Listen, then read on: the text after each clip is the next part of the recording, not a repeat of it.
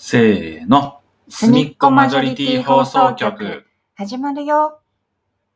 こ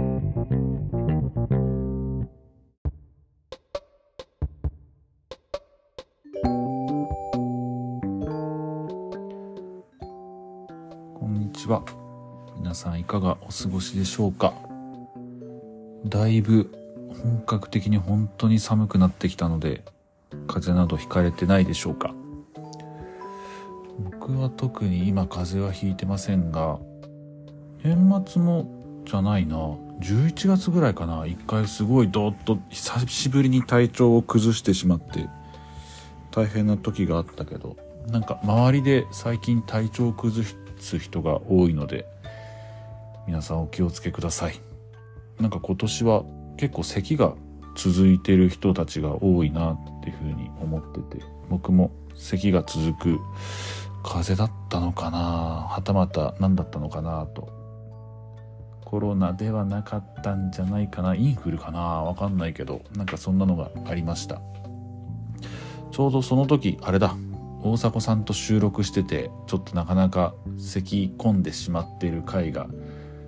ありましたが、皆さんぜひお気をつけください。で、今日は、えっ、と、タイトルにもあるように一人会です。本当に久々の一人会なので、何話そうかなってすごいずっと悩んでて、あの、収録始めるまでに久しぶりにいろいろ書いてみたり、何か最近の出来事かなとか、新年、今ね、撮ってるのは1月なので、今年の目標とか、でもなんか、そんなのもな、あんま面白そうでもないしなとか、いろいろ考えましたが、何がいいかなと、わからないまま少しは、あの、テキストはね、少し書いてますが、ちょっと今始めてます。最近の悩みというか、僕の中のトピックで言うと、あの、まあ、寒くなってきたっていうのもあるし、冬は結構加湿したい方の人間で、何かいい加湿方法ないかなっていうふうに空気のね、あの、湿度を上げたい人間なので、なんかそれを、あの、探してます。というのも、なんか、あの、仕事柄、福祉の、まあ最初はね、保育から入って、福祉系の仕事をしているので、何か、風邪にならない自分だけじゃなくてね、なんか、周りのことも気にながらどんどん加湿はしていきたいなっていうふうに思っててでも加湿器って本当いろいろあるじゃないですか。あのあれ超音波型っていうのかな。なんかそう振動を起こしてでそれでなんか水を微量な粒にして吐き出す加湿のタイプとであと実際に温めてあの湯気にして加湿するタイプ。個人的には湯気にして加湿するタイプが好きでっていうのも子供の頃はあのだるまストーブ的なのの上に夜間を乗っけてなんかそれでずっと加湿してたイメージが実家でもあと僕の場合は小学校低学年の時はなんか学校にだるまストーブあったような気がして途中から石油ストーブでね何か変わってたけどでもその時も田舎だったからかな。夜間乗っけてたりとか。幼稚園の時はなんかその上にお弁当箱とか乗っけて温めてた気がすんだよな。でもなんかそんな形で水蒸気の方の加湿がすごい好きです。なんかいろいろネットを調べていくと本当に賛否あるけど超音波型の震わせて水を出すやつは結構なんか中に入ったばい菌とかねウイルスとかも一緒に舞っちゃうので煮沸してるあの蒸気の方がいいよっていうところもあったりけど逆に蒸気は蒸気でやっぱり電気代がみたいなのもあったりそれならいっそのこと超音波型で1年経ったら捨てる。でもそれって結構エコじゃないなとかなんかいろいろ考えてるうちに結局買わずそういえば昔保育園で働いてた時は洗濯物タオルをね濡らしてバスタオルをあの部屋に教室に干してたりとかなんか霧吹きでシュッシュシュッシュ水撒いてたなとかいろいろ思い出しますが皆さんはどんな加湿器使ってますでしょうか？家ではね、そんな加湿はしてなくて、基本部屋干しが多いので、まあ、洗濯部屋の中で干せば、そんな、それだけでね、湿度は上がるけど、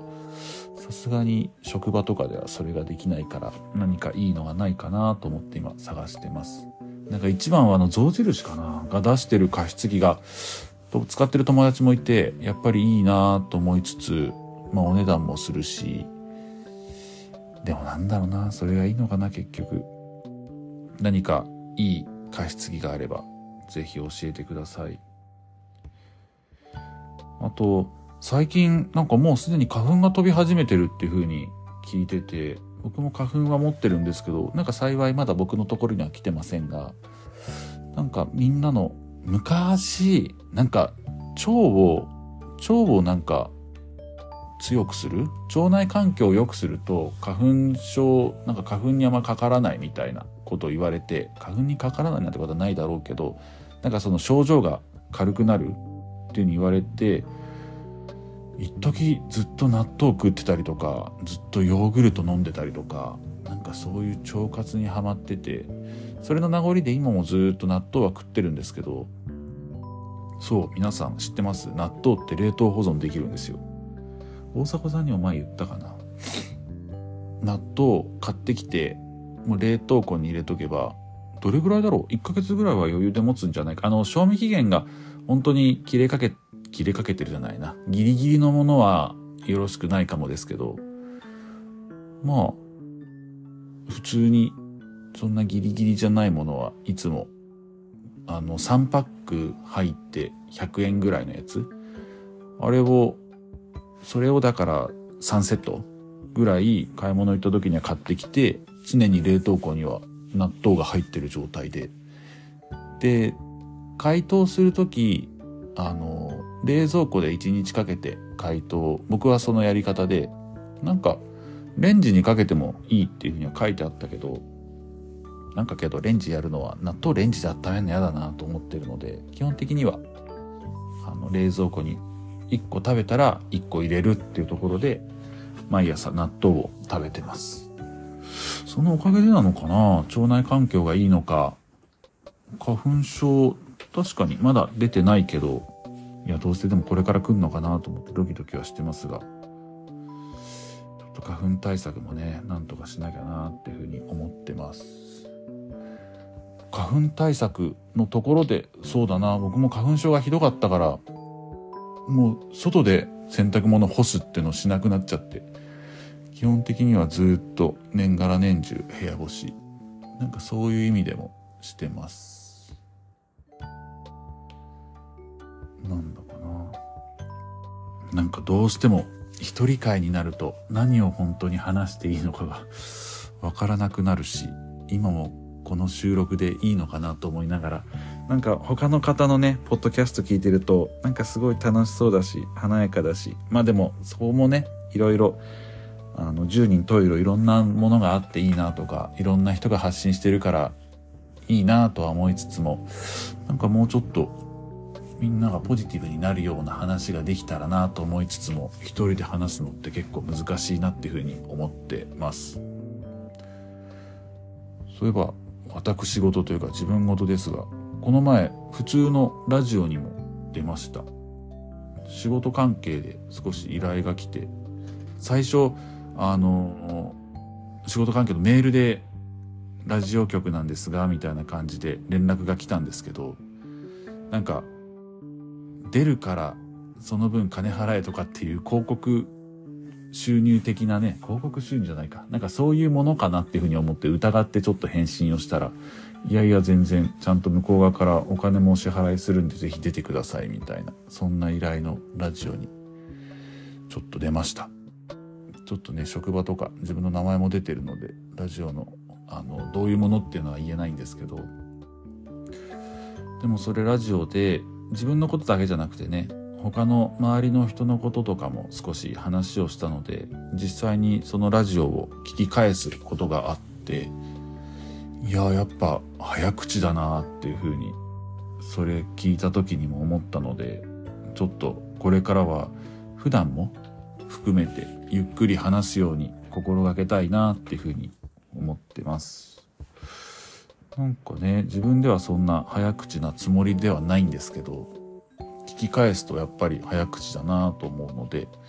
今は気をつけて少しゆっくり話してみてますが、実際まあこれがどうなのかなっていうのはまたちょっと聞き直しながら反省するのか、ああ、これぐらいのスピードでいいんだみたいな、そこをちょっと聞き直してみようかなと思ってます。ちょっとね、話は変わりますが、あのー、さっき冒頭でも言ってたように、なんか本当何話そうかなっていうのをすごい考えてる時に、まあ、今年の目標ってね、さっきも言ったんですけど、なんか、それとまた別で、あの、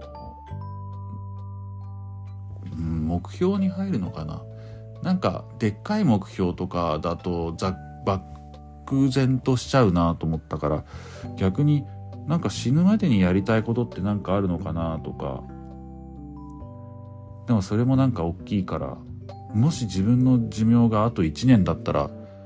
何するんだろうっていう、その来年の1月には自分が死にますっていう風になった場合、何するのかなって少し漠然とちょっと考えましたが、皆さんもし余命があと1年っていう風に宣告されたとしたら何しますか？僕はなんか旅行したいなとかあのまあいろんな土地とかいろんな人に触れてみたいなっていう風にも思ったんですけどでもその後なんかふと我に返って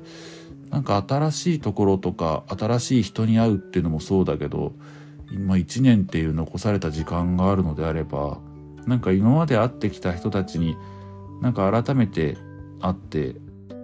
お礼じゃないけどななんか感謝の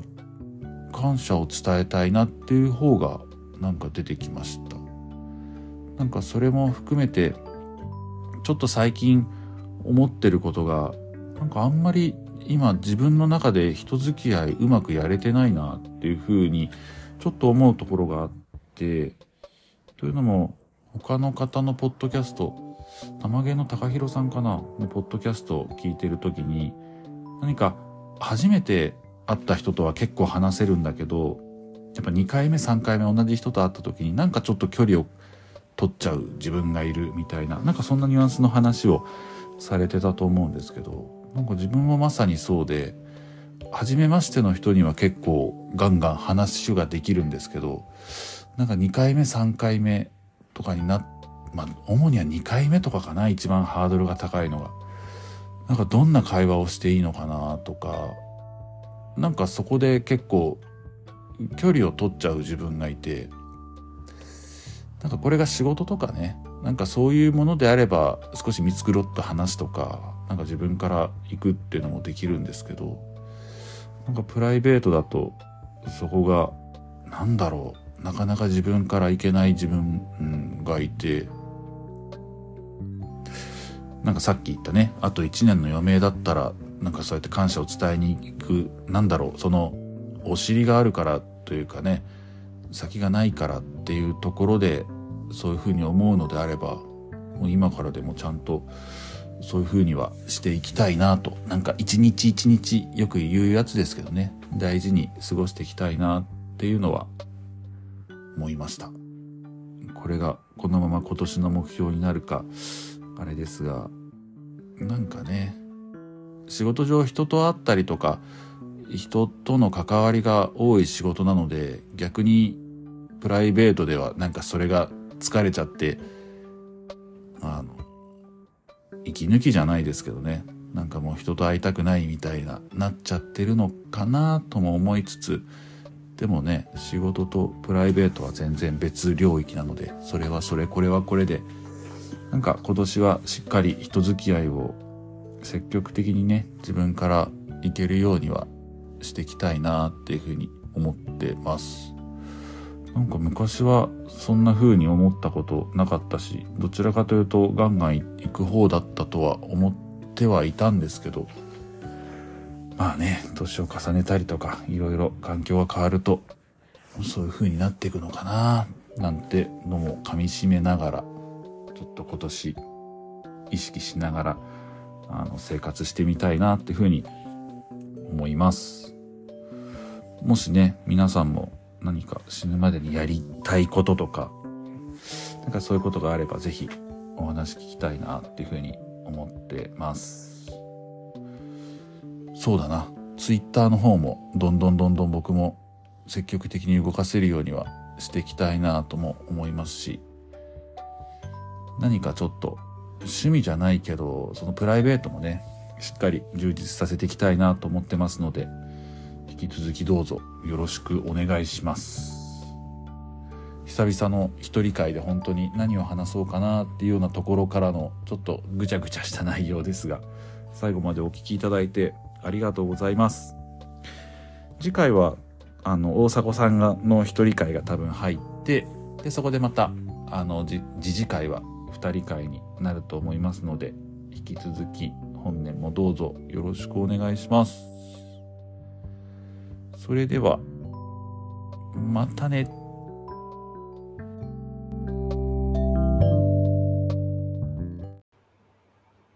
今回もお聞きいただきありがとうございました。ツイッターアカウントのフォローもお願いします。ハッシュタグすみまじょにて感想やコメントもろもろお待ちしてます。またね。